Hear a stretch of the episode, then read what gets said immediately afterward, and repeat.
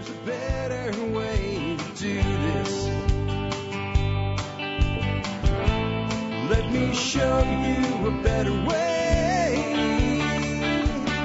Hi, folks. This is Jack Spirko with another edition of the Survival Podcast. As always, one man's view of the changing world, the changing times, the things we can all do to live a better life if times get tougher, even if they don't. Today is May 27, 2014, and this is episode 1354 of the Survival Podcast. Um, it is Monday, Monday, Monday, but we are going to pretend that it's Friday, Friday, Friday. I know after a long weekend and most of us having the day off anyway for the uh, Memorial Day coming back to work, you don't feel very Friday, Friday, Friday. Um, and I understand that. But, you know, at this time, your beginning of your week, Friday is only four days away versus five. So you've already cut 20% off the travel through the week. Uh, Friday will come. The reason I'm saying that today, though, is because we did cancel our call-in show on Friday. With the launch of Perma Ethos, I was kind of overwhelmed with work and blown away.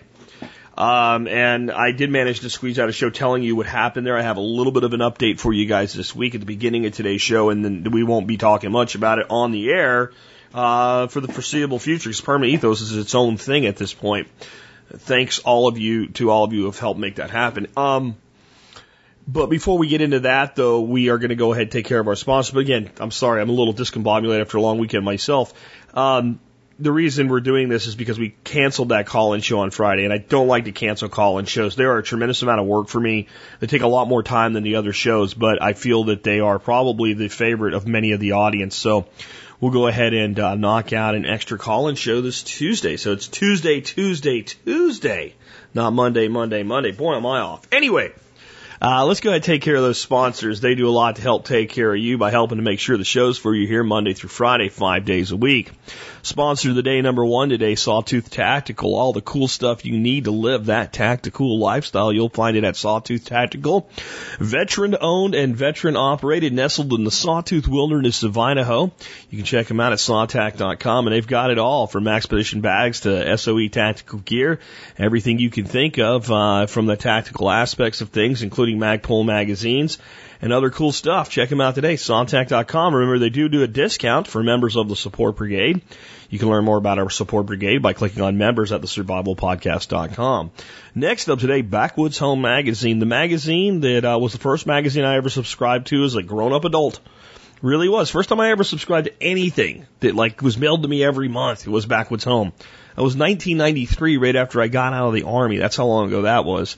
I had moved to uh, North Texas into the uh, uh, the metro mess, as we call it, of Dallas Fort Worth. I lived in a place called Lewisville. Found them on a uh, bookshelf at a local bookstore.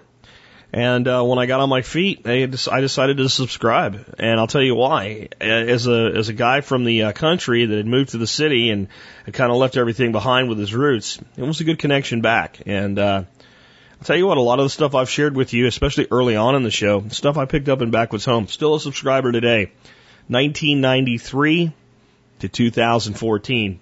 Can't give them a better uh, endorsement than that. You find them at backwoodshome.com and uh, you can uh, actually get a discount on a new subscription if you are a MSB member as well. On the MSB, our discount vendor of the day, this is a company that's not actually a sponsor, but somebody that does give you a discount if you're a member of our support brigade, campingsurvival.com. Great, great outfit, lots of cool stuff, uh, discount to all MSB members. On that note, do consider joining the Member Support Brigade. If you do that, you get exclusive content available only to members, help support the show. 18.3 cents an episode is what it comes out to if you do the math, military, law enforcement, Peace Corps, active duty and prior service, and first responders like EMTs, paramedics, and firefighters. All of you do qualify for a discount. If you email me at jackatthesurvivalpodcast.com, before, not after you join, put service discount in the subject line and tell me about your service in one to two sentences, and I'll get back to you with uh, with that discount code. Again, to learn more about MSB, just go to the survivalpodcast.com, click on members, and uh, you can find out all about it there. I'd love to have you on board. Um, let's get into the year that was the episode. The year is 1354. There's uh, some interesting stuff going on here. Um, it was actually hard for me to pick which one of the three segments to talk about today from Alex. That's Alex Shrugged, of course, play on Atlas Shrugged. He does the history segments for us at tspwiki.com. tspwiki.com is the survival wiki. Love to have you over there as a reader or a contributor. Anybody can contribute to the TSP Survival Wiki. We even have a training center for you if you don't know how to edit wikis. Real easy stuff, videos and all. Anyway, um, the one I decided was to uh, to read is the first one he's got in here today. It's called The Last Tribune and One to the Head. Rome is a rough neighborhood, which may explain why the papal palace is in Avignon these days. The last attempt to restore uh, Rome to its glory days had failed. Cola di Rienzi is dead. In 1347, Cola di Rienzi was elected Roman tribune and ran a good government. The laws were faithfully executed and everyone was equal under the law, nobility, nobility and peasantry alike. Unfortunately, success went to his head. He began calling himself the quote, illustrious redeemer of the Holy Roman Republic by the authority of Jesus Christ, end quote. So I guess this is me now on aside that, you know, putting long titles after your name is nothing new. Anyway, this made Pope Clement VI nervous, so he took him into custody. Cola di Rienzi was released years later and returned to Rome, but he was no longer a young firebrand. Uh, his followers thought he had sold out, and two months later the mob was shouting death to the traitor Cola di Rienzi's body was dragged through the streets. Such was the fate of the last Roman tribune. Uh, my take by Alex Shrugged. How many times have we put our faith in someone only to see him changed later? Was he a liar? Maybe, but when people tell you how great you are, you will be tempted to believe it after a while. So it was with Charlie. Most people thought that when Charlie spoke, wisdom fell from his mouth like pearls. Then one day Charlie placed a barrel of a 38 in his mouth and blew his head off. What was the lesson here? We were pushing Charlie up on a pedestal and he liked it there, but he knew he didn't belong.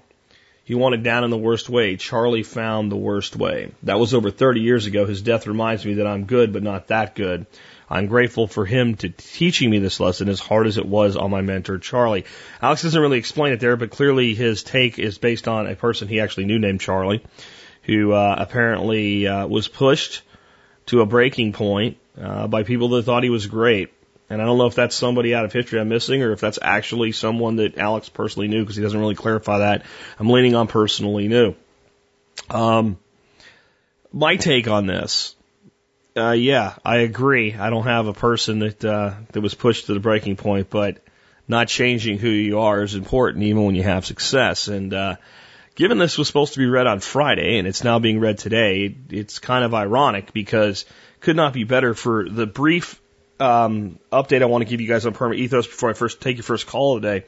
Uh, on Friday, I came out and told you we sold out a thousand positions in Perma Ethos in our founders program um, in two hours and 47 minutes.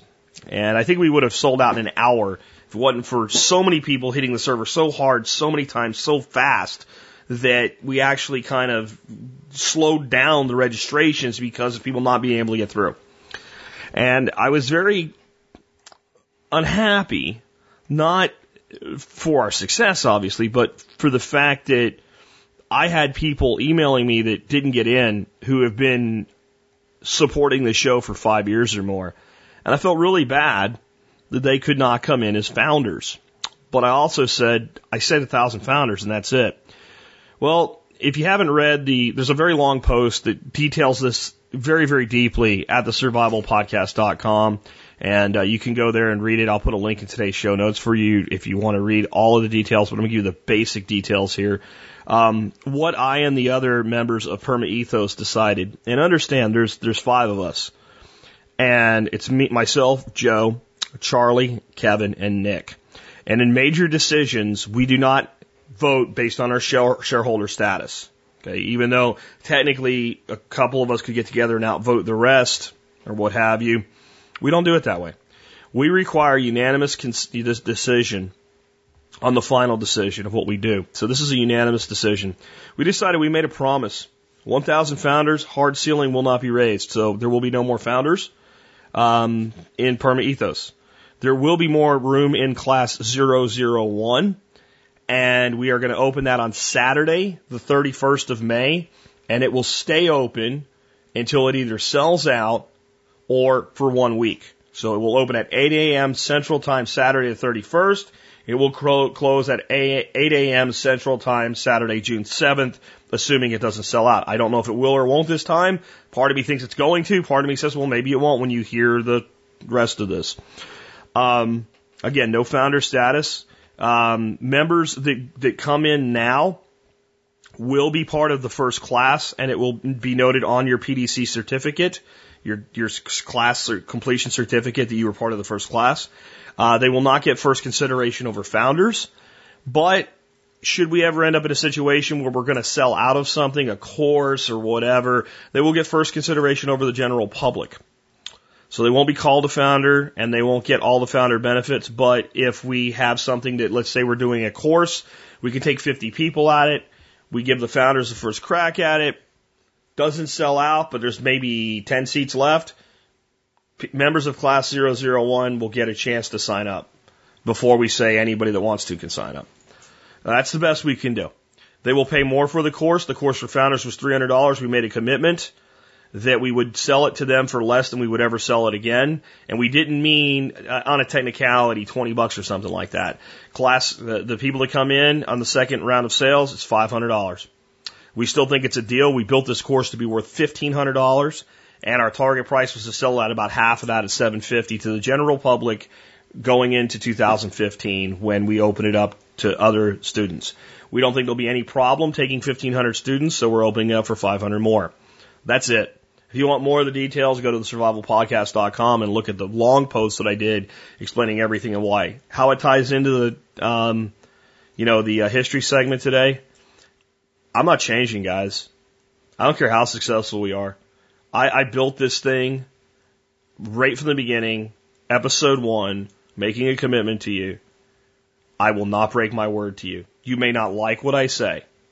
You may not like what I say but you will always be able to have faith in what I say. You will always be able to trust me to follow through on what I say. If I make a commitment to you, I will stand up to it. And when I made a commitment, there would be no more than 1,000 founders. I hate that some of you guys that have been here for so long can't be in that group now. But I made the commitment. And the reason you've stayed in that group that long, I believe in part at least, is because I've always kept my word to you. So this is a way that more people can participate. And we think raising the price is actually helpful because it should slow sales down and let people that really want in get in. It will also only be open to Brink of Freedom premium members and uh, Survival Podcast MSB members. And I've had some people bitch over that, and all I can say is a one month membership to TSP's uh, program is five bucks. And basically, somebody that says, "Well, I want in, but I don't want to do that," is saying, "I refuse to in any way support the Survival Podcast as a support brigade member. I just want this thing. And, uh, you know, I understand that. Um, but while, while we have people climbing over top of each other for it, fighting over it, the people that helped us get where we are are the people that are going to benefit directly in this situation. I've always made a commitment to MSB members that I would always put them first. This is just another example of that. Um, when it comes to Brink of Freedom Premium members, I think most of those are also MSB members anyway. I'm sure Joe's picked up some on his own, and that's great. But uh, Joe Joe is a, a monumentous part of this, and his premium members are the ones that made Brink of Freedom what it is. So that's it. That's the whole thing. You can read the detailed explanation. We will not break our word to anybody, but it is open for 500 more people to be class members. And I'll say this to you, those of you that got in as founders, uh, a couple important things. Number one, ignore your number. Your number doesn't mean anything. The number you saw in your order doesn't mean anything at all. I have people freaking out. Uh, I was like a thousand and forty nine, so I'm not sure if I got in or not. If you paid and you got in, you're in. That's it. What happened is during the confusion, a lot of people um, started the order process and couldn't complete it, and they took a number. But we ran an inventory of a thousand in PayPal. And when the last one was gone, PayPal shut it down. So if you're in, you're in. Doesn't matter what your number is. When you get your founder certificate, and you will get one, it will have your actual number on it. And there's some other cool things coming for founders that will not be available to anybody else. And you don't have to buy them or pay for them. They're part of your founding membership. And we're not telling you what they are. Just wait and you shall see. The other important thing for people that are coming on the second wave, I don't want anybody to buy the course for this reason because it's a long shot.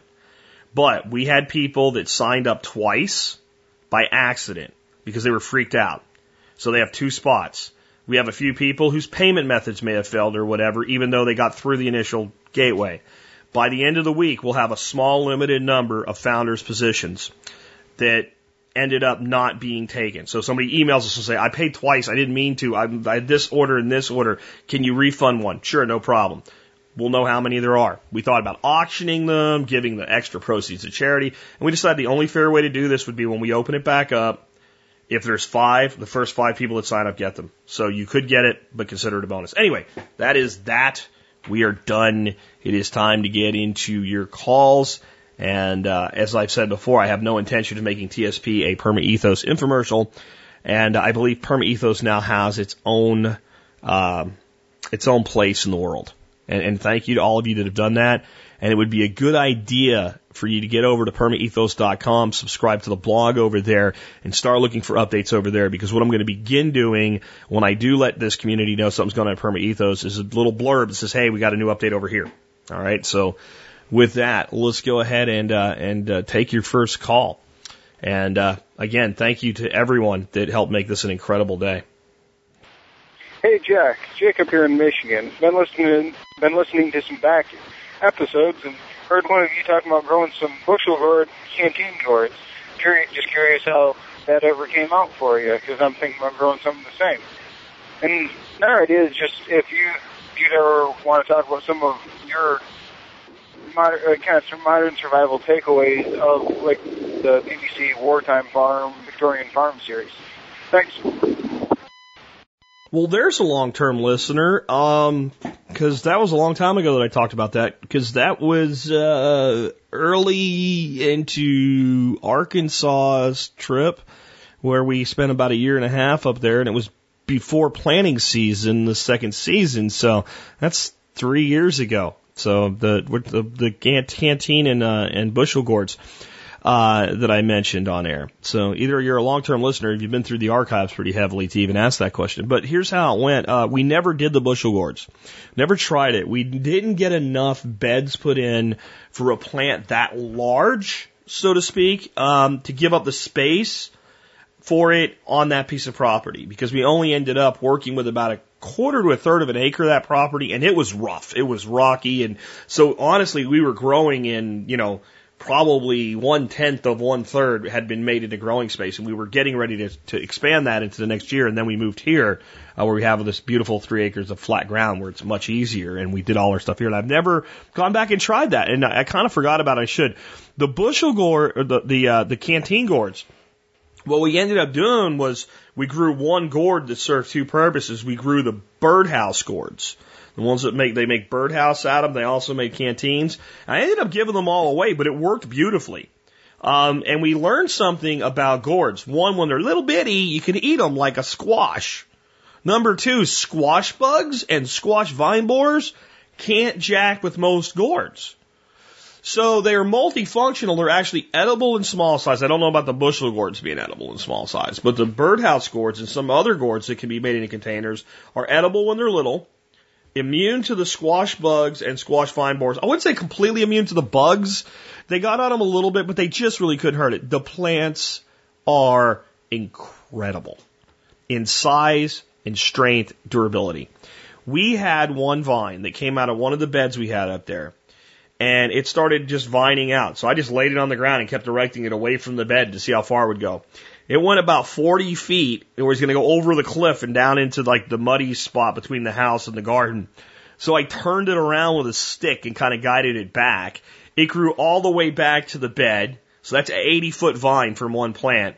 And then I turned it sideways and it grew probably another 10 or 15 feet along the side of the bed. And that one vine produced, God, I have to say, 15, 20 mature birdhouse gourds. And that was with pulling some off and trying them small and, and what have you. The big thing with birdhouse gourds, and I would imagine other gourds like this, they need a long growing season.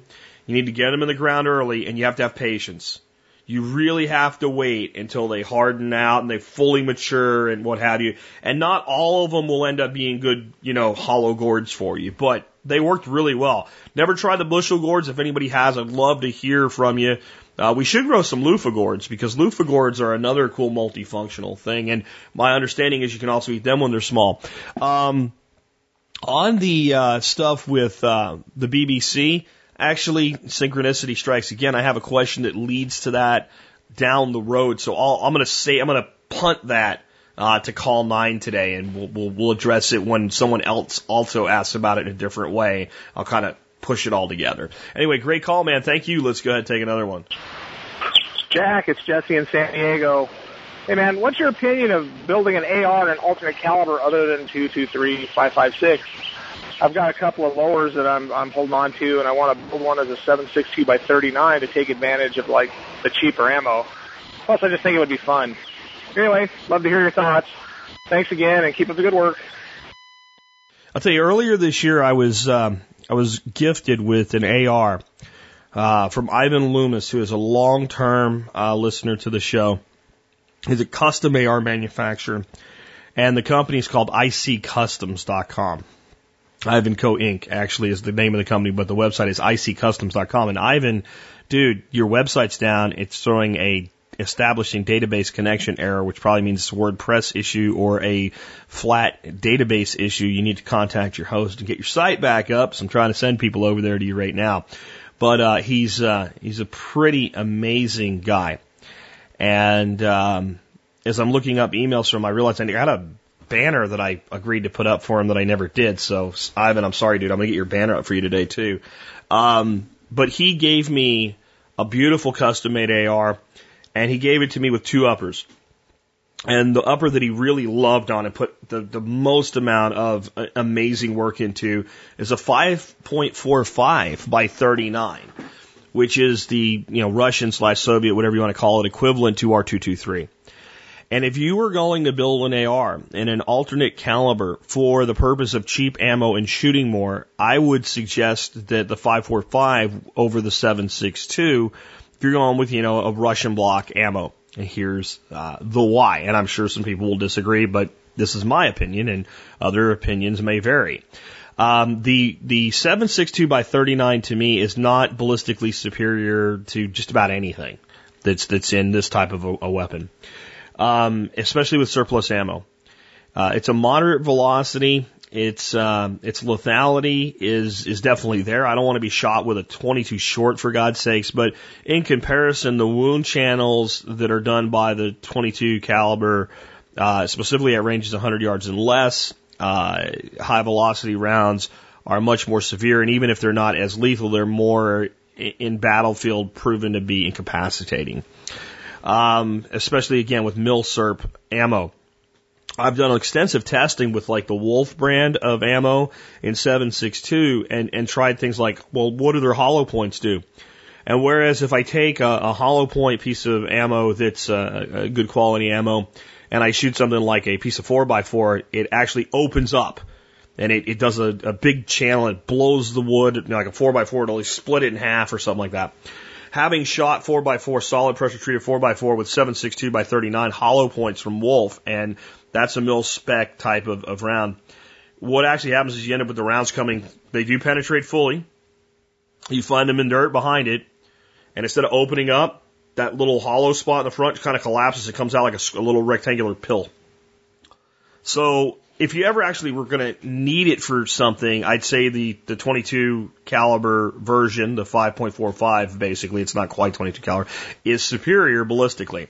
It shoots flatter, it shoots over a longer distance, and if your intent is to train with it, so that you can then turn around and run your, your 223, your 5.56, uh, uppers, and, and have all things being closer to equal, you'd be closer to equal. But build whatever you want.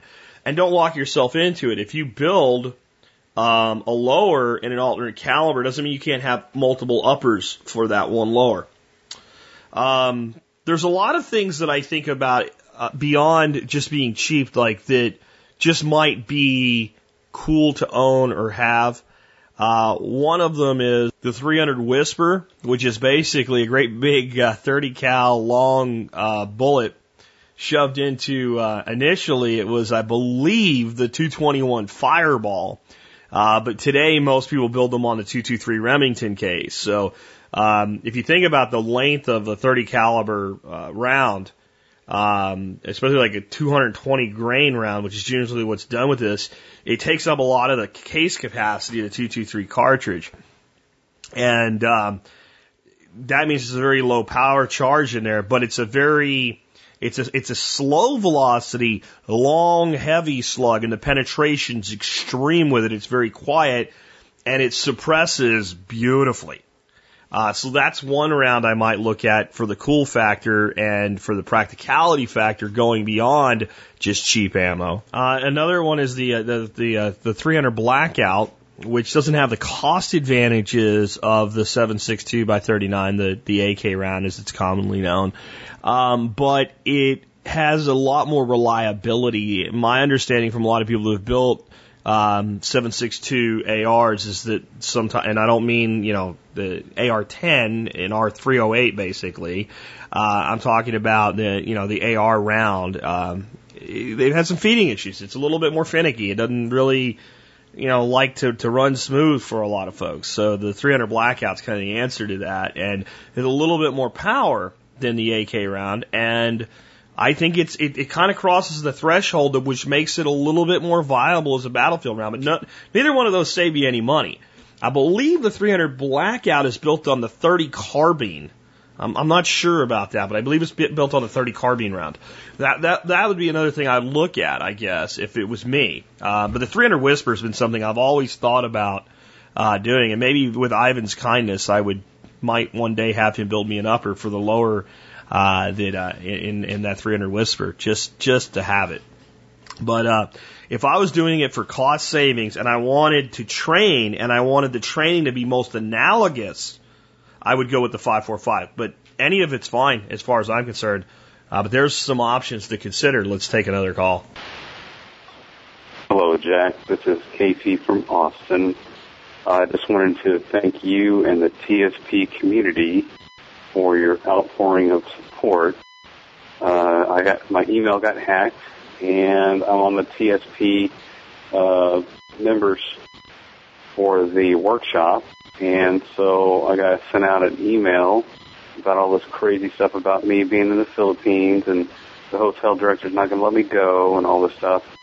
And I was just really amazed at the amount of people that came to my you know, came to my aid even though this was a hacked email scam. And I just really wanted to thank everybody. This included a call from you and a call from Josh and several emails on that uh, exclusive email list uh, for being a workshop participant.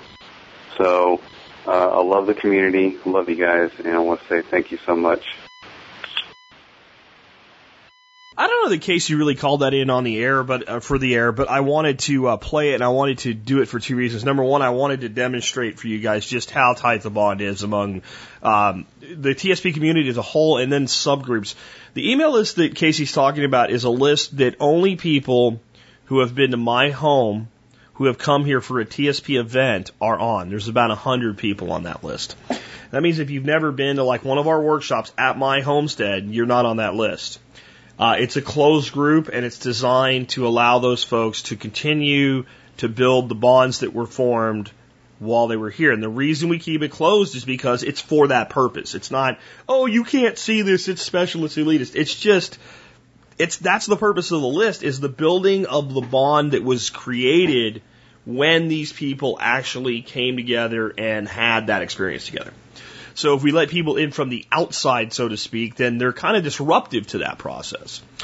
So last week, an email came to the list, and I'm sure it went to every single email address in Casey's address book and it said I'm stuck in the Philippines and uh, I had a, my credit cards were stolen and I reported them and now I can't get a new one until I get home, which is a tip off right there because credit card companies go out of their way to help people in that type of situation, at least issuing them a new number, or whatever you need to do. And uh, but basically, I need money and I need somebody to get in touch with me by email to help me.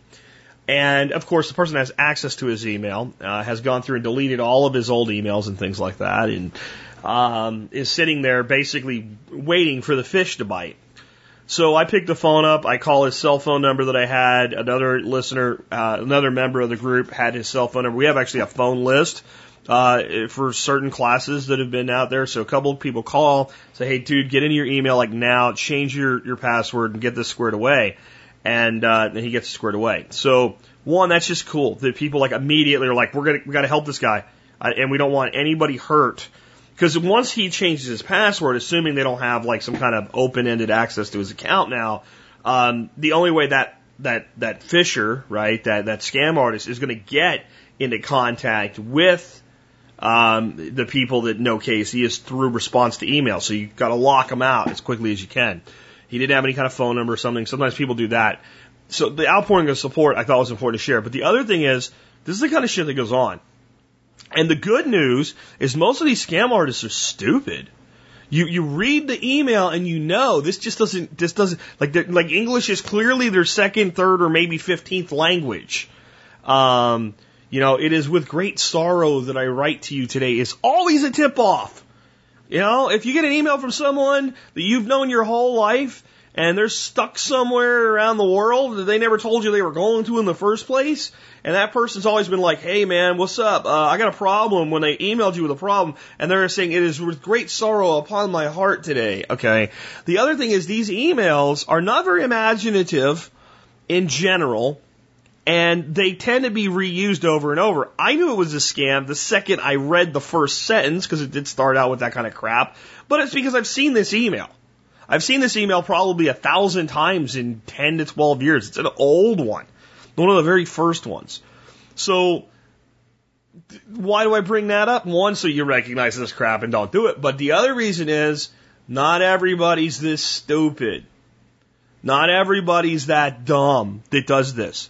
And you need to be on guard. And if anything in your spider sense says, I don't trust this, contact the person directly through another means. Your bank will never send you an email with a link that says log in now because your account has been flagged or anything like that. Don't fall for it. But let me tell you about the best one, the one that almost got me. The one that almost got me. I got an email, I actually got a message. It looked like a message from eBay. It was not a message from eBay, it was an email. And it said, How dare you leave negative feedback about me? I've been a great seller for a long time. Take back your negative feedback, or I am going to, you know, basically give you negative feedback. It was inflammatory, and it looked like an eBay email. And there was a link to my, and it looked like a normal e, looked like what you get when somebody posts a message to you in eBay. I almost clicked on it. And then I thought, I haven't done any business on eBay for months. And I hovered on it, and you could see the, the where it went to was like, you know, joescammer.joeblow.ebay.joeblow.com, right? You know, so it's like a gateway page. And I thought, you know what? If I had just done a bunch of e- eBay business, I might have clicked that. You've got to be careful with this stuff because here's what here's what these for those of you that you know you've spotted them and you haven't fallen for it but you don't understand what they're doing. This is what happens. You click a page, a link, and they'll make it look just like the sign-in page for SunTrust Bank or eBay or PayPal or whatever, and you log into your account. If they're sophisticated, and some of them are, they pass you straight through to your account they'll actually frame in the actual, so they use what's called an iframe. An iframe is a little hole in a web page. It could be little or it could be the whole page. Okay? And you could pull in another, another web page into that page. And you can make it look like one page. And what they can do is run code in the iframe. The keystrokes are tracked. So you log into your PayPal account. You get there, there's no issue, no nothing, but you logged in. You're in PayPal, you're in your account. Everything must be good. Joe Scammer has your shit now. He has access to your PayPal account. And then he can empty your PayPal account. He can send the money to another account that he hacked, and then to another account that he hacked, and then to another account that he hacked, and finally spend that money out. And that's how sophisticated people do it. Some people aren't as sophisticated. You go to log in, it just says an error or something like that, and you can't get in, and finally get frustrated. So click here to go to back to the main page. You go back to the main page, you log in, you don't know what went on, but you can't figure anything out. Next thing you know, you're you're you're screwed.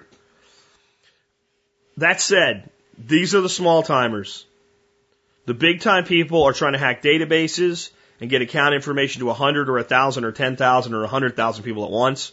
And they don't use the data, they sell the data. That, see, that's what happens when your data is compromised. The sophisticated thief goes to websites that are specifically set up for people to buy data. And 14 different people are r- racing to empty your account. Please be alert for stuff like this. This one was probably more along the lines of, yeah, it's me. I need you to wire me 1500 bucks to, uh, and I'll get you back when I get home. Happens all the time, guys. I know you want to help people, but just because it comes from someone that you know doesn't mean it's legit. And really be careful when you get an email from somebody and it has just your name or their name in the subject line. So if, let's say it came from Casey and it said Casey in the subject line, right? And it's just a link and there's no text. That's usually not good. Usually not good. And again, anytime you feel a spider sense going on, you know what? Go log in through normal channels if it's an account access issue or something like that. And again, your bank will never send you an email, your account has been flagged, complete this thing, or the IRS isn't going to send you an email like that. I know most of you know this, but man, people have had their lives destroyed over this stuff. Uh, let's take another call. Hey, Jack, it's Karim from Chicagoland calling. Uh, was listening to your episode with Angry American today and uh, had an interesting comment for you with the kids not eating food. My father used to put a meal in front of me, and if I didn't eat it, he'd say, okay, you can go do what you want. If I came back, that was the food that was available for me to eat. If I decided to go to bed hungry, he'd put it away in the fridge, and when I woke up for breakfast, that was my only option. Eventually, I got into the habit of eating whatever is in front of me. Uh, just thought I'd make that funny little comment for you. Talk to you soon. Bye.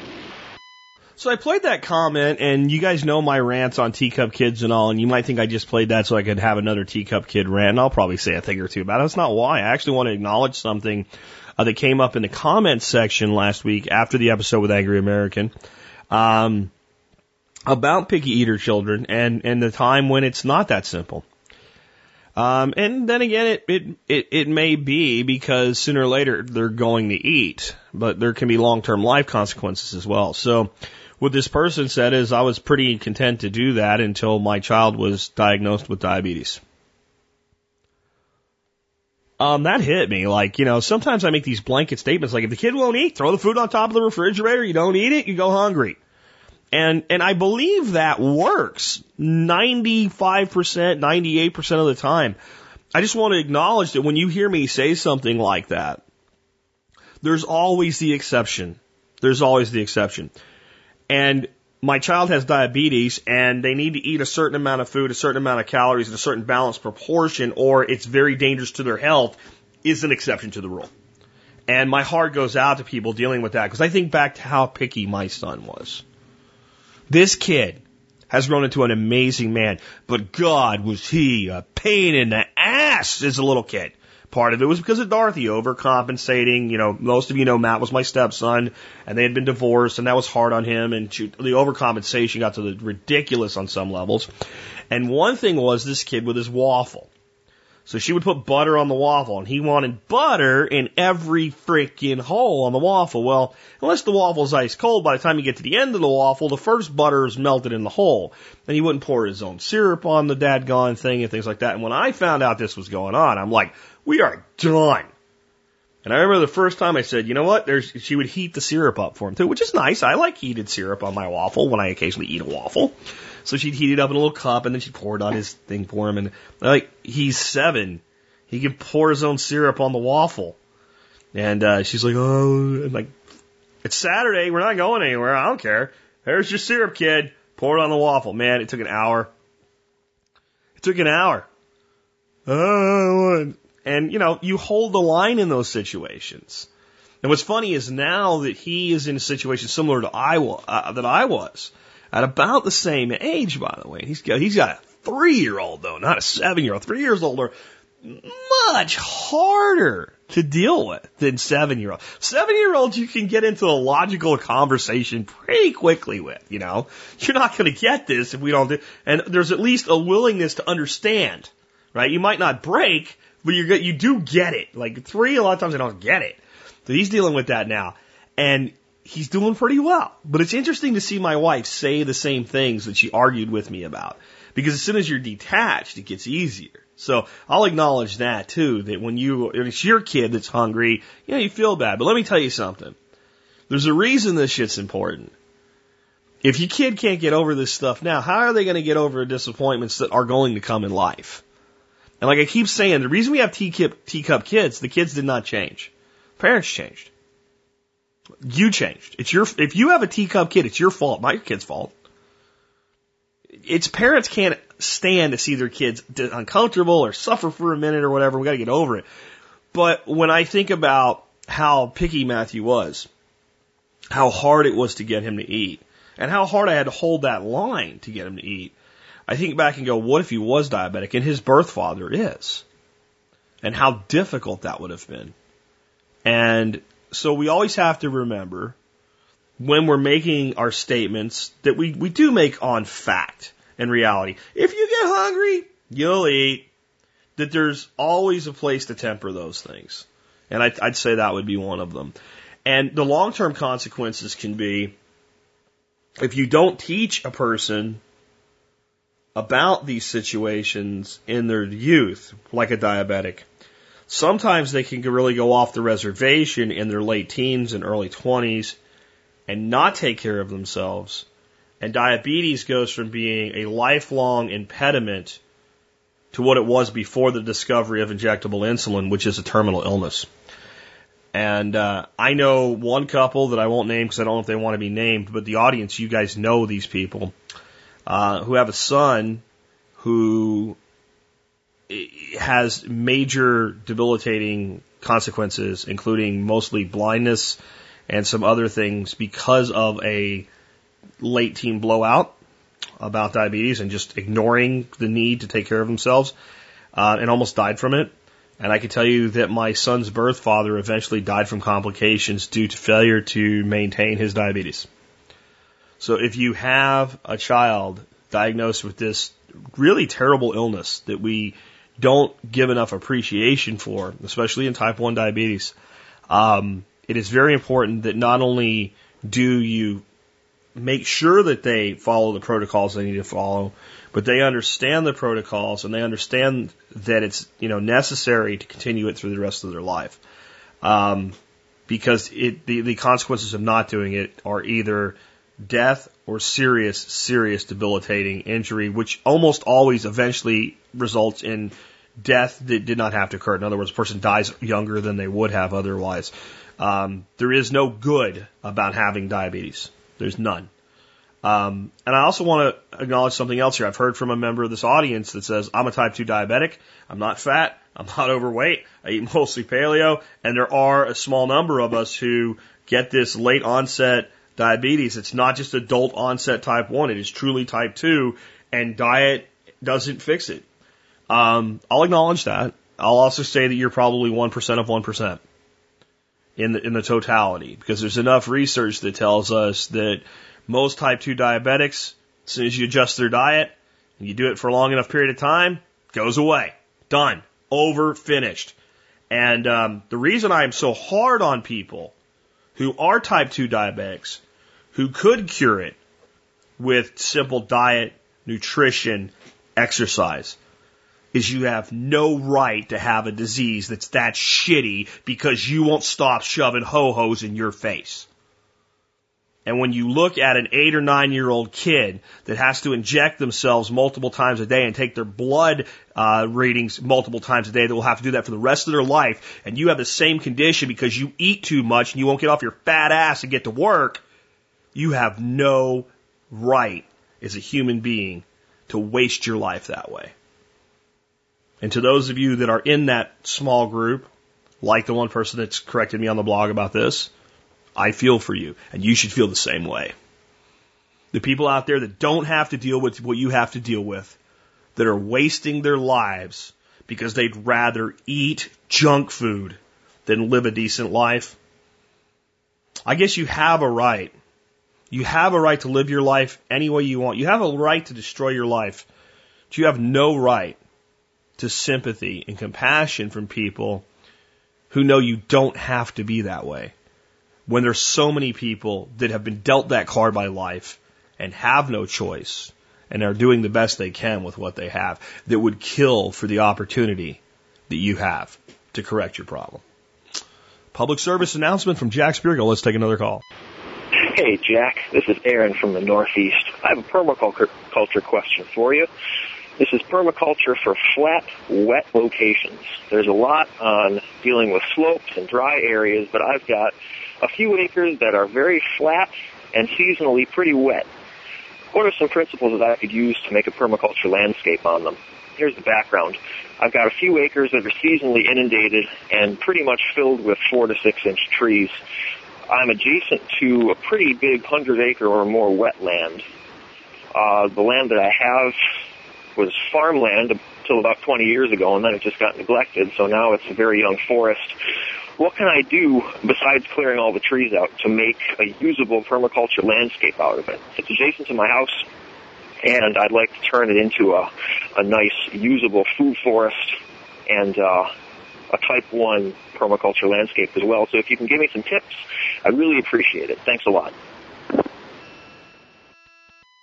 Okay, so we have land that's relatively flat, so any earthworks are easy to do. It rains a lot, so anything that you need to do to create drought resistance is mitigated to being easier than doing it in steep drylands, and we think we have a problem. See, this is what I keep trying, and I'm going to have to, like, we're going to have to build into the coursework of the, the PDC at Perma Ethos your land is not different than everybody else's land and the same principles apply. I'm not being really hard on the caller. I'm just saying everybody says, well, what about my land? My land, it rains a lot. Oh, where? Cry me a freaking river. It rains? Oh God, not that. I mean, I just went through 40 freaking days without a drop of rain and we're finally getting some rain here. And I lost, you know, 10% of the trees that I spent a lot of money on, even though we swaled and mulched and everything else because it was hot as blazes and it didn't rain. And you're crying. You're not really, but I'm just saying some people, you just feel like, what, okay, I'm going to actually answer the question, but please just this whole concept, it's got to stop with people saying, but mine's, but everything in permaculture is for steep lands. No, it's not. It, it, uh, where do you get this? Where, I mean, I don't understand where people come off. It's all for deserts and mountains.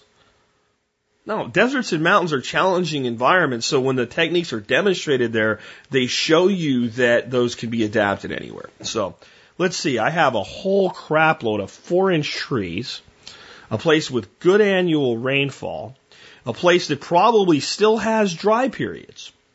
So in those dry periods, I need to do something to get the plants through the dry period.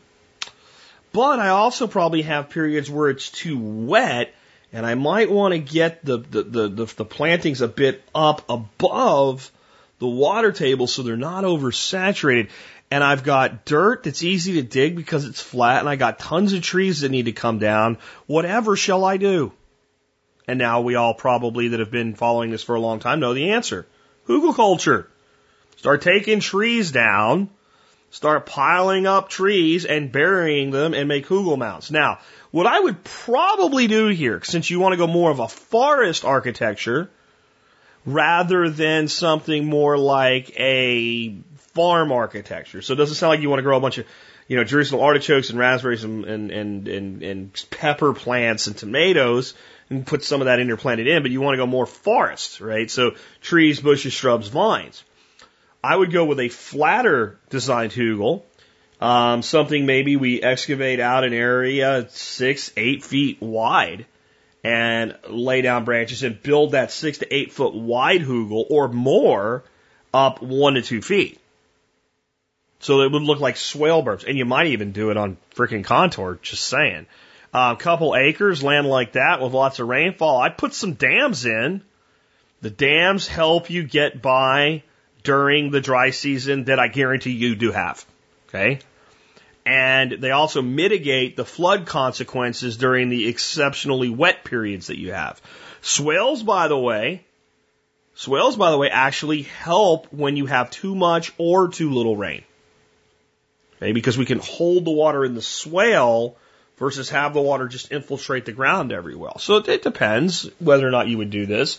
If I want to put swales in flat ground that gets a lot of rain, I'm going to be dumping them into ponds. And I'm going to be silling out my overflow when that pond has reached capacity somewhere where that water does the least problem to my property and the most good. But here's again what I want to say. Okay, so everybody's well, where I live, it rains a lot. And, and so why would I do a swale? Do you, do you know how much rain the Channon in Australia, New South Wales gets? The Channon, you know where that is? That's Geoff Lawton's farm, the PRI in Australia. I think it's 114 inches of rain a year. I don't know if we have a place that gets 114 inches of rain a year in the United States of America. And it's tropics, subtropics, but there's swales everywhere and they still have a dry season and they still occasionally go through droughts. But I'd come off the swales uh, a lot here unless I had a place to put the water. I would go into raised beds and I would go into raised hugel beds and you have this massive amount of woody core material and I would get in there and I would fell those trees and I would use an excavator and I would probably do them mostly on contour. I'd probably go with, I'm getting a little edgy here, but I'm thinking a key line style hugel based food forest. So hugel uh, on a key line, which is a little bit crazy, a key line is just off contour. So about one degree off contour. So the water does move. It doesn't just infiltrate straight in, but it moves slowly and it spreads out. And that gives you the opportunity to create some places when you have too much water to let it go into that wetland, but to hold it up until that point. So I might lay the whole thing out on a key line contour design. Again, so if I'm starting at one spot, I'm going to come 1% off contour all the way to the end of that hugel and run those hugels out like that. Relatively low couple feet high in the center, very wide, nine, ten feet wide, maybe more, depending on the excavator and work you can do. And good top cover, at least a foot of top cover. Man, sounds great. And you probably have, with wet land like that, really great topsoil. As you're digging your hugel trenches, reserve your topsoil off. And that probably gives you plenty that you can scrape and build up your mounds. And then plant into your mounds like they were swale berms knowing that the backside on the contour will be the wettest side, the top and the front will be a little bit drier, and then down in front, in between your mounds where you're just planting into the ground, will actually be quite well infiltrated. You'll have to think about the ends of your hugels, and it would be not a bad idea that one hugel, when you go down to your next one, kind of overlaps, kind of a gate work on a larger scale, like the small stuff I've done in my garden. You can look at the videos on that. But that's what I would do. I would go to hugels there. It's perfect. It's perfect because you have really wet periods and dry periods. And by coming up, you allow to get the roots out of the wettest of the wet. And when the dry period comes and that subsurface is still really wet, you've got the wood core wicking the surface up. I mean, shooting from the hip, based on what you've told me, I might have different opinions if I actually looked at the land, but that's that's where my gut goes. But just this whole well, it rains a lot here, so why would I do swales? Because you have a dry season and because you're not controlling the water when it rains, and because by not controlling the water when it rains, your soils are more fragile, and they're probably leaching lots of nutrient off of your property, and you're losing the, the, the, the water. And you could do the same thing with other types of contour or slightly off contour keyline style design, but you're doing it because you're controlling the water. This is the same reason it's largely done in the desert. It's not just about irrigation in the desert, it's stopping erosion because the soils are fragile because in a desert, you're designing for a flood. Did you know that? When you design a desert property, you're designing it for a flood. It sounds nuts. It doesn't rain much. It rains very little in annual rainfall, but you get very large, high runoff rain events at one time. So, what an inch of rain does here in, in north central Texas isn't really very impressive. It'll barely fill up my swales. That's with all the roof runoff being pushed into them and all the overflow from the catchment tanks being pushed in. It'll barely fill my six foot wide, one foot deep swales. An inch of rain in the desert is a massive event. because there's so many places the water doesn't infiltrate and runs off through gorges and gullies and things like that that the water that comes from upgrade to your location is massive. And it's an opportunity to number one, catch some of it and push it into the ground, yes, but two, stop it from taking all the nutrient away. And just because you're in a high rainfall situation doesn't mean that you've got everything worked out because what happens when you get really, really large amounts of rainfall, you actually start to denude the soils with fragility because the water leaches out the nutrient. So to give you another example, let's say you got a raised bed and you fertilized it like way too much. And now you had like plants that were just big, booming green plants producing no fruit. And you're like, dude, I over fertilized. I put way too much nitrogen in there. What the hell do I do? I'd say overwater it for two weeks. What? Just water it too much, like double the water that you need every other day and do it every day for two weeks. And as long as you don't go to the point where you kill it with kindness, where you put so much water and you waterlog it and choke the roots out, keep an eye on it for that. But if you excessively irrigate a small bed that's been over fertilized for a couple weeks, eventually you'll leach a lot of the nutrient out and everything will come into balance. So just watch it. As it looks like things are starting to come into balance, stop. Well, that happens on a big scale too. So holding back earth and pushing water through earth is always a good idea. Lots of rain, a little bit of rain, unless you're going to create a marsh or something like that where you don't want it. That's where you have to balance it with some engineering. But don't think just because, well, it rains a lot.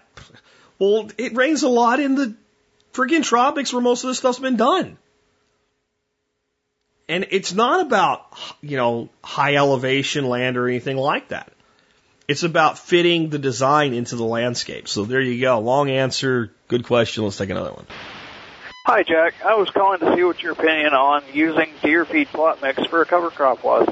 I will be uh, buying some property in the next year, and I'm going to be creating a long shooting range on it, and was thinking of lining it with hugel mounds or woody beds, um, possibly orchard trees on the outside of that. Um, I was thinking of using deer feed plot mix for the cover crop on those while I'm away. I currently work in North Dakota and live in Arkansas, and would be buying property for event for hunting and for uh, eventually living on. And I'd like the property to do something for me while I'm away with minimum maintenance. Uh, let me know what your thoughts are on that, and uh, thanks for the show. I really like what you do. Okay, I can't say I've never uh, used a deer feed plot cover mix, uh, you know, uh, food plot mix, and I can't say that I'll never use it again. And I can't say that using it is harmful in any way, biologically speaking, with the caveat that who the hell knows what they'll come up with next, as far as super turbo, you know, bioengineered clover or something like that. You know, you always got to temper it with that. But what I will tell you is there's very little economic advantage in doing it. Let me explain what I mean. Um, I went to Amazon just to look for up some basic uh, deer plot mix, and I found a five pound bag for about twelve bucks. And if we compare that to, let's say, you wanted to buy some organic raw, red clover seed from um, GrowOrganic.com, Peaceful Valley, where I buy a lot of my cover crop, five bucks a pound, right? So five pounds that'd be twenty five bucks versus twelve bucks for this deer plot cover mix. But if you look at the ingredients in the deer plot cover cover mix, it's mostly grass. It's mostly grass. It's uh, the one I'm looking at here, Evolve, Throw and Grow. Uh, a mixture of tetraploid ryegrass, forage clover, and brassica selected to give you a hard, fast growing protein and mineral filled source of nutrition. Now, it doesn't give me the percentages, but having looked at enough of these bags, I can tell you there is not a pound of clover seed in there. And there is not a pound of brassica, which would be like a mustard or a daikon radish or a, a, a turnip of some sort in there. There's not two pounds of those two things put together in there. Now I can come over again to this organic, uh, grow organic site. I can pull up their cover crops and I can get a pound of clover for five bucks roughly and a pound of daikon for five bucks. I now have more clover in daikon than would ever come in that bag and higher quality as well. And I can go through and pick other clovers and other pea mixes and other like things like, and I can build some of the bulk up with something like Cayuse oat, white Cayuse oat, which, which by the way is like a dollar a pound and is, is far superior, um, than, than it, you would ever get, uh, in a deer crop mix. And, uh, that's just, that's just a fact, right? That, that that's, that, that that's, uh, that that's true. Um, the a dollar. I'm just trying to find it here real quick. A dollar and twenty nine cents for a pound of oat, but it gets cheaper if you buy more. So if you're going to do a lot, and let's say you bought 50 pounds of it, it's a buck ten a pound. Uh, and if you know, if I wanted to get some some ryegrass to put into this mix, first thing I know is the people selling you the deer mix, they want to uh, they want you to buy it often. They want you to come back, so they're going to use an annual ryegrass. So an annual ryegrass, a tetraploid ryegrass, is about a buck twenty nine a pound. So I can spend a little bit more money and get a tetraploid perennial ryegrass seed for three fifty a pound. So I can I've already made my my mix cost about the same or close, and I've already made it 10 times better and 10 times more resilient and 10 times as nutritious for animals and 10 times more valuable and 10 times more likely to return year after year after year. So why would I use deer plot cover mix?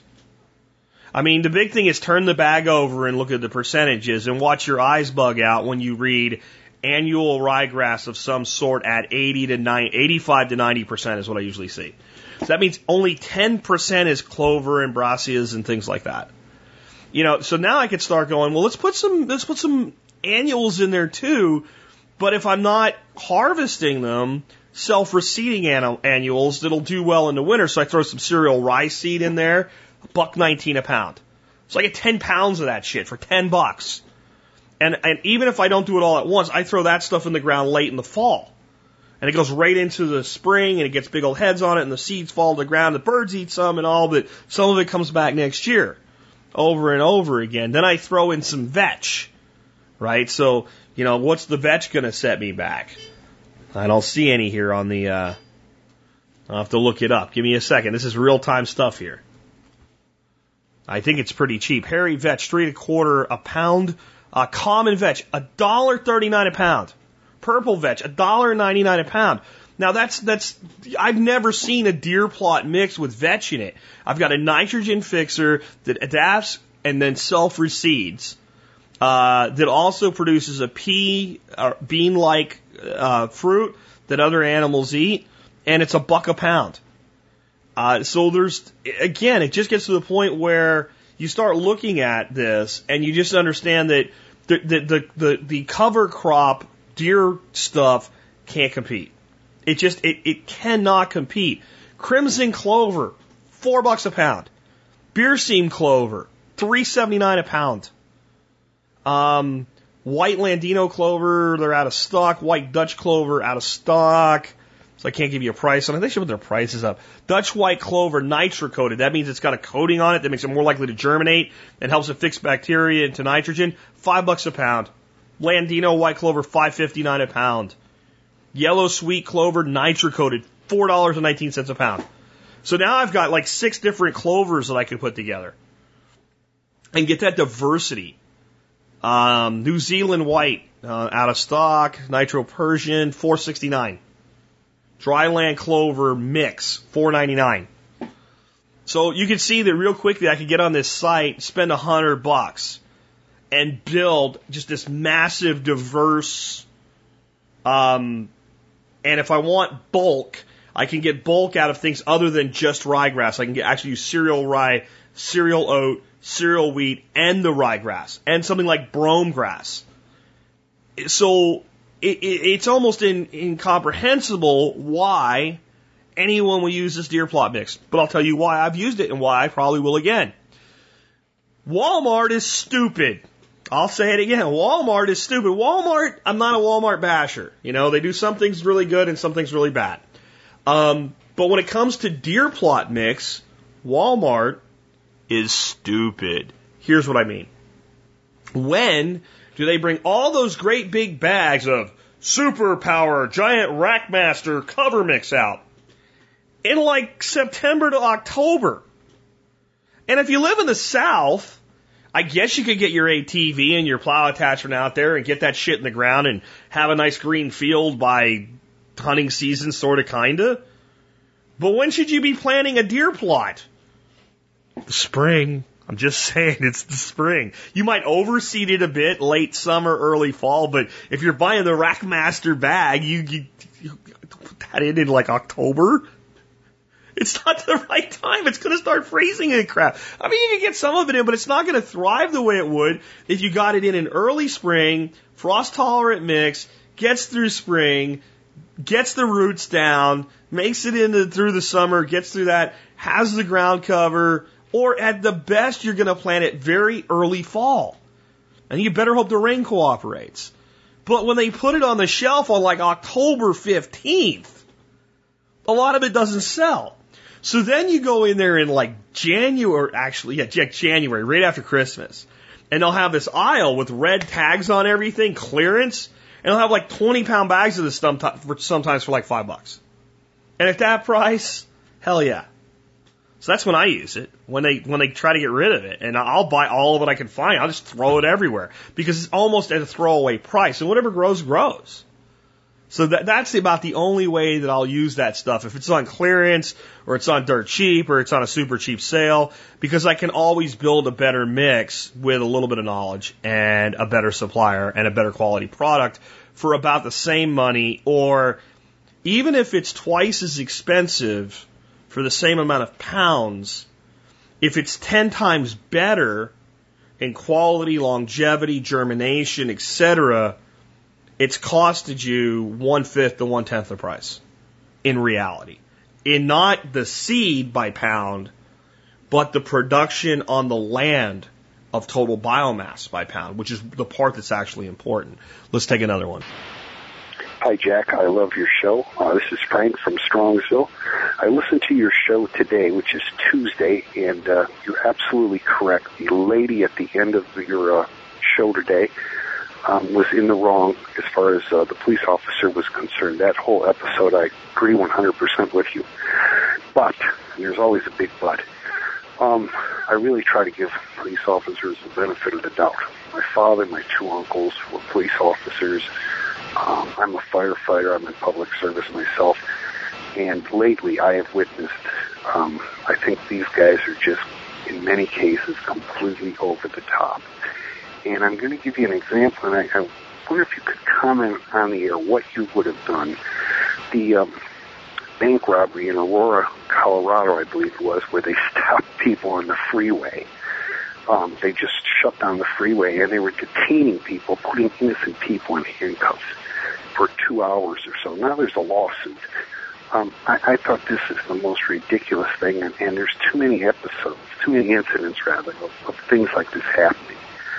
And uh, something is going to have to give here soon. And I'm just just curious. I'd like to hear what you have to say about that. Thanks. Thanks for your time. It's a great show. Bye bye. I, I think the perception that police officers are out of control is a mixture of things. I think some police officers are out of control. And as I've spoken on before, so I won't belabor it, here, I think some of you police officers need your asses kicked, not for what you've done, but what you've covered up for other people. Uh, how you hold the blue line and have the other officers back, and it's a brotherhood and yah, yah, yah. Bullshit. It's bullshit. And I'm going to stick up for you in a second, but before I do, I'm going to say it one more time. It's bullshit. Your brother officer, when he breaks his, I wanted to say the F word, oath, is not your brother anymore. He has turned his back on your brotherhood and you don't cover up for him and you don't look after him and you don't take care of him, you get his ass the hell out of your profession so he stops giving you a bad name. Because a lot of what's going on right now is good cops are being shit on, crapped on, cursed out, uh, was badgered, harassed, interfered with because they're carrying the reputation of bad cops, which you only get so much of a pass on because there is no way law enforcement officers that all of this shit can go on if the, the, the majority of you who do your job right weren't turning a blind eye to the shitty group that's doing it wrong. So stand up and police your own first. You police officers should be policing yourself before you're policing my street for a person doing 10 miles over the frickin' speed limit. Period. And if you don't do that, you're a frick. You are as much an oath breaker, officers, if you stand by and watch an officer abuse his authority that had you done it yourself. And I will bring that up in how that works in your own legal system. If I stand by during something going on that I'm part of, and I watch somebody who was part of it with me murder somebody and I don't speak up, stand up, or do something, I get tried for that murder. If you're standing by while a cop commits abuse on a, on a, on a suspect and you don't do anything, you should be held as accountable as the one that did it, period. End of story, because I am and we're supposed to be equal under the frickin' law, and that's what you take an oath to. That's what I think. Let me say the other side. We cannot, as a society, always say, well, every cop's bad. That's just like saying, that's as racist in a way as saying, well, every black person's bad because you saw a black person commit a crime. And the reason the perception is to the point now where we think cops are out of control is everybody's got a camera now. And that's why shitty cops don't like cameras. Let me say it again, shitty cops. If you don't like cameras pointed at you when you're doing your job, you're a shitty cop. You're a shitty cop. And to the officer's credit in this ish, incident that we're talking about here, where this girl was wrong and failed to comply with an absolute 100% lawful order, where she was wrong, this officer did his job. And this officer wasn't rough. He wasn't abusive. He brought this girl no harm at all. He was calm, right up until the point where she tried to shut the window on his hands, for those of you who never watched the video. And he did extricate her from the vehicle at that point. He did say, get on the ground, get on the ground, because that's what you're trained to put a suspect to the ground. And he practically placed her on the ground, like one would place a china plate. And he cuffed her, and he very gently helped her up. Uh, where, by the way, then she lied. Here's the rest of the story. I did a little more research about this poor girl that was pulled over for a tail light, and this cop just abused her. No. Um, in that video, you can hear her saying, I have a health appointment, and then taking it to, I am having a miscarriage. She says that before she's removed from the vehicle, and then she says it again after she's removed from the vehicle. Um, she wasn't even pregnant. She wasn't even pregnant. Let's take another look at this. Okay, so if you watch the whole video, which you can find, not just the part that I put on from YouTube, um, what what ends up happening is he says, "Where's the registration of your vehicle?" I don't know. I just dropped my mom off. It's her car. Okay. And he has to look in the glove box so he can find it. And he does. And it is her mom's car. She says, I'm going to a health appointment. I just dropped my mom off. Then later, when she realizes she's getting a ticket and doesn't want to comply with the officer's request, says, I'm having a miscarriage. Anybody with a brain would call this suspicious behavior. Why? Oh, pray tell, dear listener. You're having a miscarriage. So you need to borrow your mom's car to go have your miscarriage looked at. Okay?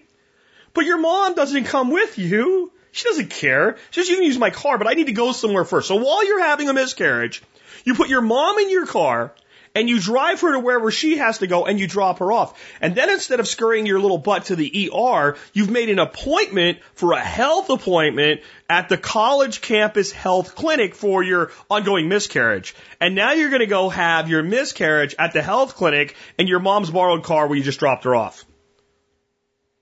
Does this mean this girl's running drugs from Mexico or something? No, but it's not. It, it it's clear to anybody that's investigating that, which is what a when a cop pulls you over for a tail light, speeding, whatever, you are detained because you're not free to leave. Maybe you think you're free to leave, try it and see what happens. So you are detained. Technically, when issued a citation, under the legal technical definition, you've experienced an arrest. And you are experiencing did you know where you were going? You know, where were you going? Where are you coming from? You don't have to answer these questions honestly, but you probably should within reason because what's called, this is what's called an investigation. And when you're being investigated and you choose not to just not tell them, because most cops, if you say, you know what, I really don't think it's, it's really important to the situation that I tell you where I'm going or where I'm from or whatever. Here's my license, here's my ID, whatever they're not going to have a problem with that. You're going to get a ticket. You're not going to get by with a warning usually with that, but they're going to be fine. But when you start lying to them, where are you coming from? Oh, I'm dropping my mom off. Where are you going? I have a health appointment. Oh, okay. That sounds, that checks out. Look, look for your ID. Okay, there's your registry. Oh, I found your registry. Okay. Yeah. I need to go. I'm having a miscarriage. What? Hello? No, you're not having a miscarriage. Those things don't add up. And they compound the situation. And then, then the video gets released. And if you watch that video, what you'll see is a police officer trying very hard to do his job. Now, this officer is actually under investigation today by internal affairs and has people after his throat. By the way, the incident occurred over a year ago. And it is 100% political. It is 100% political. And this whole discrepancy of, well, you do not have to put the window out. There's no law that says exactly how far the window has to go. We'll keep that shit up, and there will be, first of all. Because if I were in a state legislature right now and I were hearing that shit, I would say, you know what, during a detainment traffic stop, we will hereby grant our officers the authority to have your window lowered down. I'm not saying I would personally do it, but if I'm a typical state legislator, that's, I'm like, okay, well then we're just going to fix that because that's a totally reasonable thing in the mind of a bureaucrat. So keep that shit up and it'll happen. But it doesn't matter. It doesn't matter because, and this is the, like, you don't argue technicalities with an officer on the side of the road, and that's part of why this is happening. So when that officer says, fine, you don't want to put the window down, you're detained, and I'm asking you to exit the vehicle, it's a lawful order to exit the vehicle. I'm afraid for my safety. The girl never said that. She said, I have to go, I'm having a miscarriage. But if you're afraid for your safety, because because some cops are dicks, I would say, sir, I I'm not real cool with this. I'd like to request a supervisor come here, your supervisor, sergeant somebody, and, and, and then I'll exit the vehicle with no problem. But I just don't feel safe right now. And most cops would comply with that. But in general, if you're not a dick to police, they're not a dick back. And there's two things going on. One, there's some cops that, that you're not qualified to be a mall cop, period. And two, the public has gotten to a point where we're provoking officers on purpose. And we should not be. You got to realize it's a guy trying to do his job like any other job. What if you're out there provoking garbage men or something? You suck, you stink, you smell. Sooner or later, one of them's going to wrap you in the teeth. And you might or might not have it coming. Who knows? So we shouldn't be provoking officers. But, but the other thing is we're actually seeing what some shitty cops do because we have so much more tech today to be able to do that. But I'm telling you the biggest problem. The biggest problem is good cops that turn a blind eye to shitty cops. And if you're a good cop turning a blind eye to a shitty cop, you're a shitty cop too. So don't do it. Hold your brother officer to the same standard that you hold the public to. Oh, I said that all wrong. I said that all wrong. I said that all wrong. The general public hasn't gone through a one year or longer academy experience to have the law explained in detail to them, and they haven't been given a badge and the authority to commit acts that would be viewed as criminal by anybody but a law enforcement officer. In other words, if I decide to detain you, I am actually committing something akin to kidnapping. If I do so with a gun, I've committed multiple felonies. You get to do this every day because you have the training and the trust of the public to do so. So I said that all wrong. If you do not hold your brother officers to a much higher standard than you do the public with compliance to the law, you are a shitty cop and you are an oath breaker. So to the caller, that's what I think about that. Let's take another call. Hey, Jack. How you doing? My name is Dave Hale, member of the forum. Just finished listening to your Monday broadcast. I just have one comment. I am a game warden and police officer also. And you said about being detained. You were absolutely correct in everything you said. But one additional thing. Let's say, same scenario, and the cop tells you you are being detained and you feel like is in the wrong. On the side of the road or wherever you're at is not the time to discuss and debate whether that detainment is proper or improper. You do that in front of the judge. So even if you know that the cop is the wrong, you go along with that detainment. Or else you're going to ask for nothing but trouble. And if he is in the wrong, his department or the judge or whoever will decide that later. But on the side of the road is not the time to debate this. That's all I have to say. Thanks. Keep up the great work, Jack. Okay, I played that one because I have, um, I th- thought it was a good follow up, and I have a question for law enforcement officers. If I haven't pissed you off too much now, for you to give me a decent answer, uh, what do I do if a detainment is unlawful and dangerous for me? Um, I've, like I've said, I think that if you just feel like a cop is just keyed up or something and just doesn't seem right, I would just say I needed, I would like you to bring a supervisor here. And I think I, that I still feel like that only does so much for me. You guys do cover each other's ass. But we've seen things like two Texas police, I was three Texas police officers called for a female assist and had a female officer insert her fingers into certain body cavities on a female suspect, and we got videotape of that. That's basically rape. That's basically rape. So what do you say as good cops to the citizen that says, Oh, bullshit. I'm not complying when I think my when I think you're one making an unlawful order, and two, I feel my safety's at stake because you guys can just abuse your authority. I'm not getting out of the car if I don't have to. Because I agree with what was just said by this law enforcement officer in principle 100%. And I'm telling you, if I get pulled over and a cop says to me, "I'm taking you to jail for this," and I think it's bullshit, and I don't think it's a it's it's an incarcerated you know a, a offense that warrants being taken to jail. I feel like it's a minor infraction and there's no reason for me to go to jail and I've completely cooperated. He's like, I'm towing your vehicle, I'm taking you to jail. I'm gonna be like, here you go. Put the cuffs on me. I'm not going to resist arrest. I'm going to, because even if I'm being arrested unlawfully, as long as my safety's not at stake, okay, then I can still eat a resisting arrest charge, even though the original arrest should never have occurred, as long as it was established that I was being arrested and I did anything to resist. So I'm going to comply. You want to take me to, to, to down to the downtown, whatever? Fine. I'll call my lawyer. I'll deal with this. I don't think I belong here.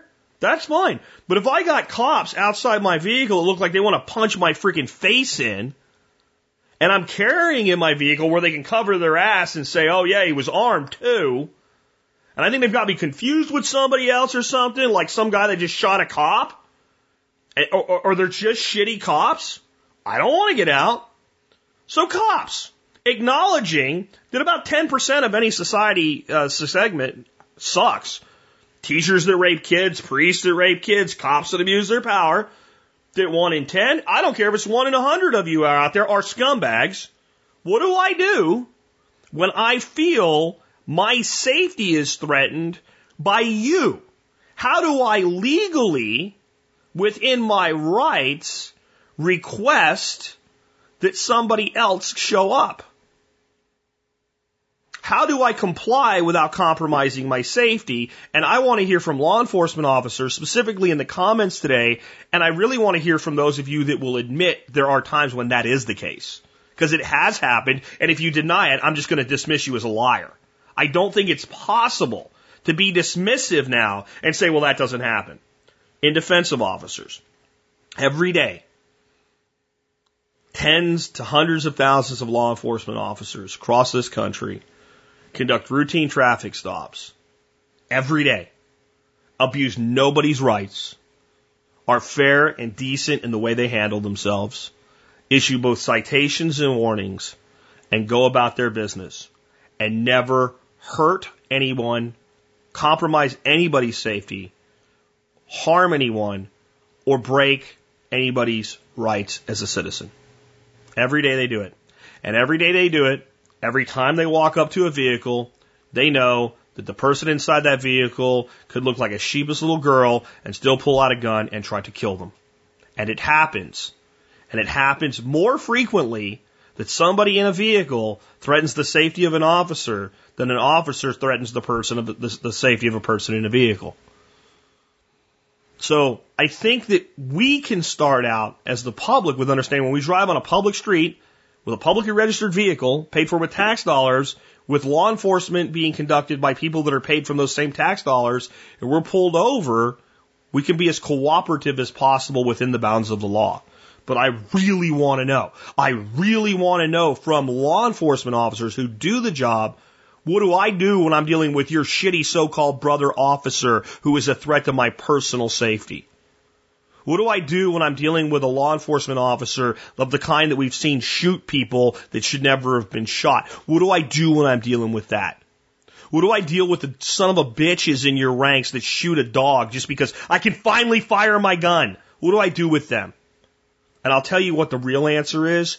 Do your freaking job, cops cops, sheriffs, state troopers, whatever, if you guys did your frickin' job, instead of having it be as rampant as it is, it'd be very, very rare. Again, I'll say it one more time without anger, but just the truth. If you turn a blind eye to anything done improperly by your brother officers and let it go, you're as wrong as the person that did it. Let's take another call. Hey Jack, 229 Mick here from lovely Chester County, PA, with a comment and a question, both media related. Uh, first, I was watching WarGames the other night, and uh, near the beginning, the teacher asks Ally Sheedy, uh, "Why do nitrogen nodules cling to the roots of plants?" And uh, now, thanks to the Survival Podcast, I finally know why. So, thank you for that. Uh, the question is regarding prepping-related uh, television movies or other video and that sort of thing.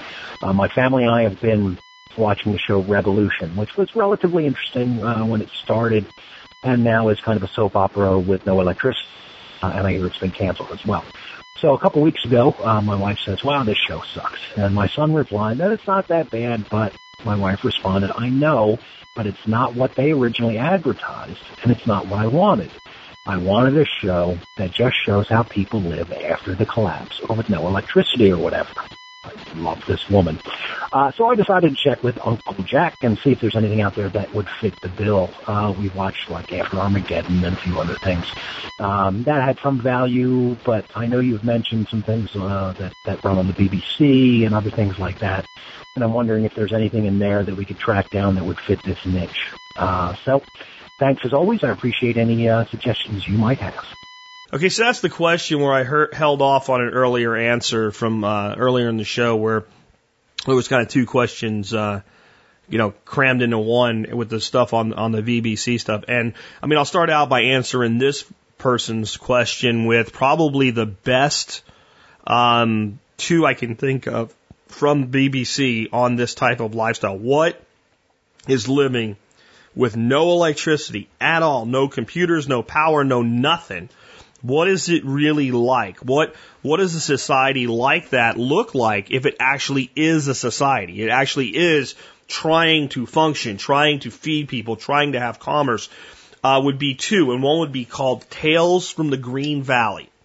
That one was very, very interesting. I think it was one of the first ones uh, that Ruth did. Ruth Gins, I don't remember her last name now. Ruth, um, Ruth Goodman. That that's who that is. And then there's uh, a guy named Peter, and I can't remember the other guy's name. They've done a lot of things together. Sometimes her and one of them, sometimes her and both of them. And that was like one of the first ones that that group did.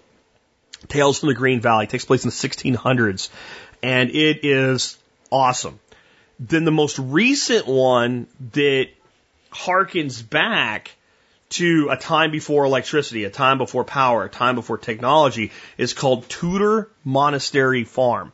I think those two are an amazing look at the history of what the world was like where there was society, but there was no electricity. And I think that y- your wife may enjoy both of them, but there's no, you know, nobody shooting each other or anything like that. Um, I think you can look at any well done documentary or movie pre-industrial era and and see a, a, glimpse into what it's like. And I think that that's why crappy series like um, Revolution do the crappy shit they do because it's not what you expect out of Hollywood. It's just not. It's not the way things work. It just isn't. So those are the ones that I would look at for that purpose. I want to talk a little bit about why Revolution sucks. Um, why it why it was doomed to failure. Why I stopped watching it in like the third or fourth episode. Number one, if you're going to tell me the power has been out for 10 years and doesn't work anywhere, and society has gone back to that kind of a lifestyle and people are, you know, there's militias and all that. Let's, let's let that aside for right now. People are living these hard lives and you're showing me people, you know, walking around, living off the, what's left of the land under the suppression regime and they got dirt on their face and all. Don't put hair gel in their hair and style their curls perfectly. And they shouldn't have makeup on. I mean, enough makeup to, to, to do what Hollywood needs to do, fine, but they shouldn't be wearing lip gloss. All right? And, and, and women shouldn't look like they just came from step aerobics. Oh, and the cars with the tree growing through the car? Nice touch. How about you don't have brand new shiny radial tires that haven't gone flat on the car with the tree growing through the roof? I mean, the accuracy just wasn't there, but what would you expect from Hollywood? Accuracy? Come on. But the concept of, of revolution is they wanted to do something where there would be no power ever, never, ever again. And that just is based on bullshit. And that's why the show just couldn't work. It just couldn't work. And that's why it had to turn into a soap opera very, very quickly, by the way. Because you had no, you couldn't go further with it because it didn't work. And the reason it doesn't work is we will never, ever, ever, ever, ever, ever have a society with no industry and no power ever again until there's no people. Because the knowledge that it is possible, people will fit stuff together and make it work. They had to create this fictitious event that just made it all not work. Because if it mechanically would work, someone would put it together and get it to work again, even if you kill the grid. Well, we would create new sources of power and things like that. They had to make something that didn't make it, so that didn't work. Um, going back to the first question about this, I would say that the whole genre in the BB series, from uh, Ruth Goodman, everything she's been involved with has been amazing. Wartime Farm, just the look at not just the agricultural and societal practices of the day, but the fear under which the people of Britain lived and how good we had it in this country versus what they had. Victorian Farm was an Edwardian Farm, those two were okay. There was some redundancy there to me. The two the two periods, or at least the part of the Victorian era and into the Edwardian area they covered, they weren't that far divorced from each other. They were pretty close. So you did see some technological advancements and all. I almost wish they would have done like a pre-Victorian farm, like just at the, the very dawning of the Victorian era, and then Edwardian, so you could have seen a little bit more spread between the societal development. And I'd love to see other people do shows like this. Not some, like, the re- non-reality TV this country does is just shit. It's just garbage. It really is. I would like to see uh, uh, uh, the United States take a stab at what life was like in a frontier town without gun fights in the street every day, because that's not how it was. Or people, see, you understand that, like, if, it, if every day at noon two guys shot each other in a town every day, no one would freaking live there. First of all, everybody be dead after uh, population 800. Okay, one one person dies a day for a year. I'm thinking we're halfway done with people. Then we're probably out of dudes altogether, aren't we?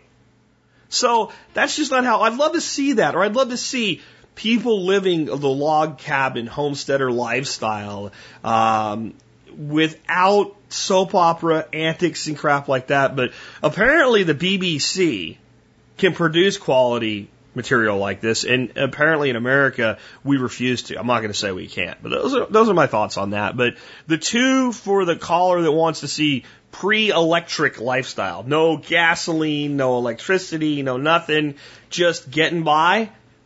I'm telling you, man, uh, Tales from the Green Valley and uh, Tudor Monastery Farm, they take place in a time frame where there is none. The only thing electronic in those two documentaries is the equipment the film crew is using to capture what's going on. Um, and I, I felt like the best production value came from the most recent one but I don't know that maybe it's the best academic value. The first one, the Tales from the Green Valley, was really if you if you if you take the time to pay attention to what's being done to, to see how people actually lived and got by, it, it's pretty amazing. I, I'd recommend all of them to anybody. Hey, Jack, John in West Virginia. I want your uh, opinion on the best alternative light sources. Considered a grid down scenario, no batteries. I'm talking torches, candles, lanterns, whatever you think. Just want to hear your opinion on it. Thanks a lot, man.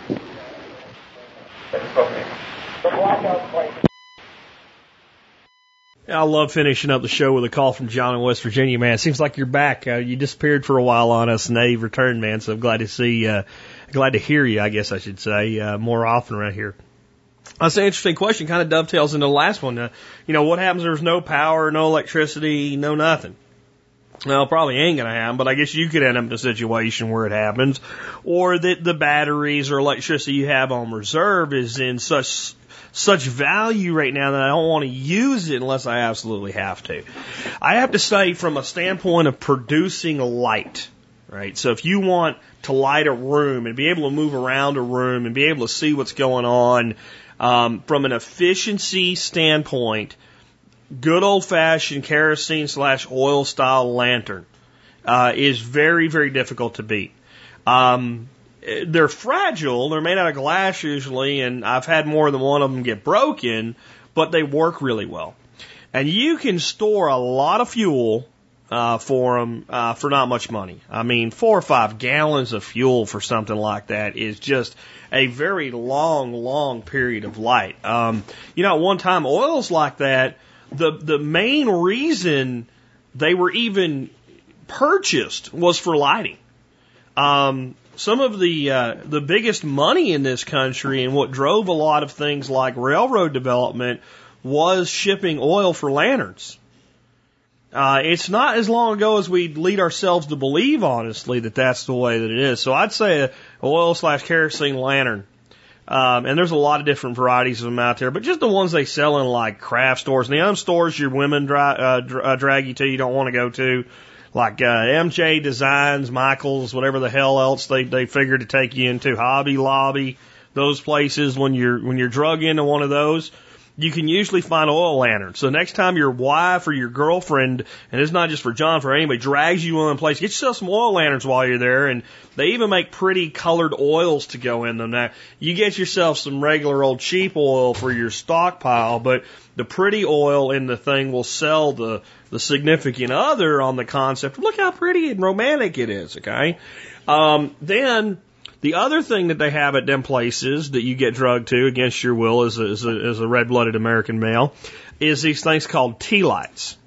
Every time I get drugged to one of them places, it seems like they got a big old bag of like a hundred of them on sale for like three bucks or something like that. I'm like, oh, we'll get another bag of these. And my wife's like, I think we have enough of them. I'm like, no, we don't. I don't even know where they all are, but there must be a whole lot of them here somewhere. Because I mean, I don't generally walk by a bag of them things on sale without picking them up.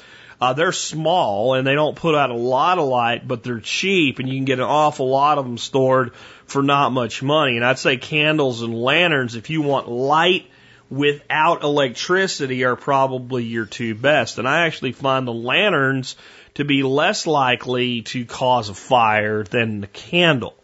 Because as long as you put the lantern in a nice stable location, it's pretty well self-contained what I've seen candles do, and this is something people don't generally worry about, and you should.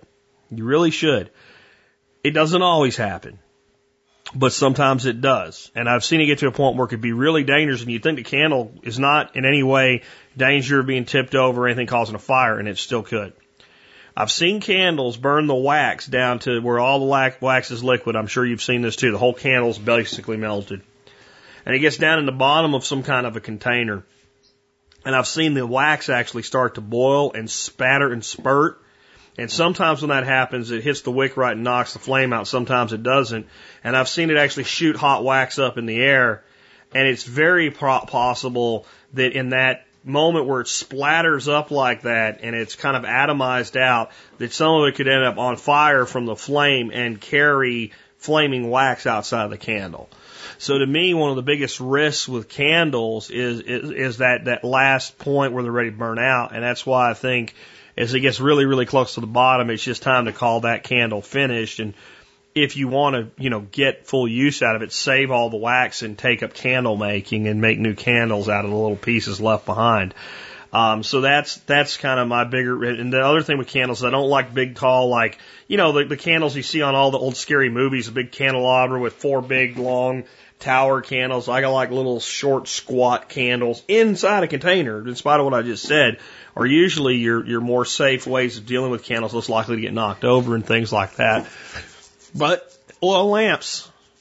That's and, and here's the here's how you figure this out, right? So you go back to a time when not when when most people or no one had electricity. Listen, before it existed or when only the very few people had it. But yet we had enough industrial production that people had kind of created as much as much modern convenience as you could have without electricity. It would be right before the dawn of electricity in every home.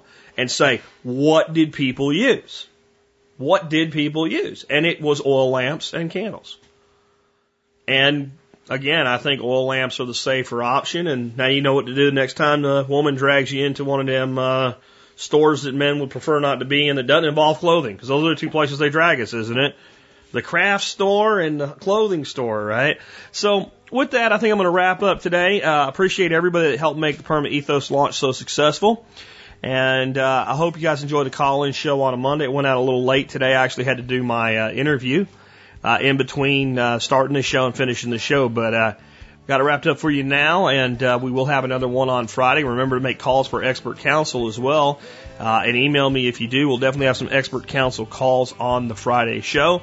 Tomorrow I'm going to have a cool show for you on aquaponics. And Thursday, I'm going to have a show for you on I don't really know right now. I'm going to look at it right now. Scott is going to be on, and he is going to talk to us about um, where you can go and learn more about hunting, fishing, camping, and wilderness survival, archery, firearms, boning, and everything outdoors. How about that? So that'll be our show on Thursday, and we'll be back to another listener call show on Friday. And next week we will go back to our regularly scheduled programming. With that, this has been Jack Spirko with another edition of the Survival Podcast, helping you figure out how to live that better life if times get tough, or even if they don't.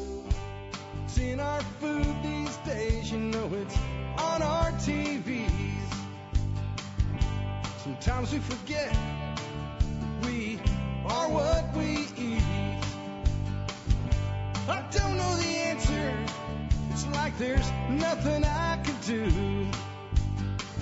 It's the price we pay, I guess, when we follow all the rules. There's a better way to do this. Let me show you a better way.